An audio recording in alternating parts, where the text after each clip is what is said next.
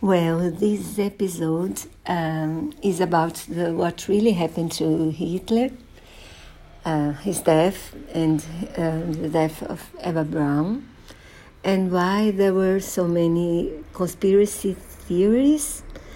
Um, the on the episode, it's uh, there is the author of a book about all this, Robert Hutchinson and it's so interesting because what happened is, you know, everybody knows that uh, Hitler killed uh, Eva Braun and killed himself in the bunker.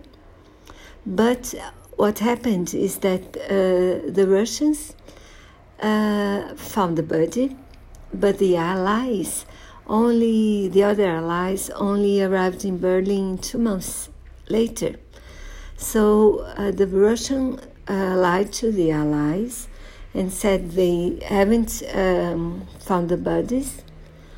They they buried the bodies um, without, uh, along with the Goebbels family uh, remains um, in in a uh, near Berlin. But they but then they removed the bodies because they were afraid when um, when the Russians left Berlin to the German people. They were afraid that the German people would find the remains.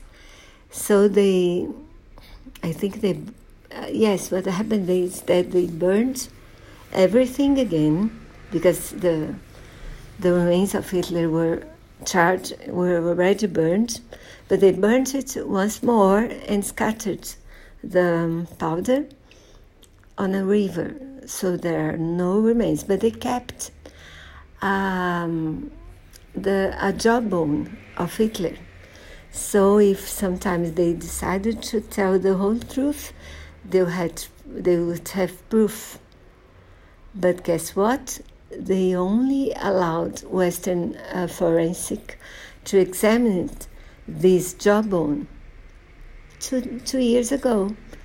So that's why so many conspiracy theories appeared. Also, because some uh, famous Nazi uh, criminals were, you know, were allowed to escape to other countries and survived, like Eichmann. And so, um, you shouldn't miss it. It's so good.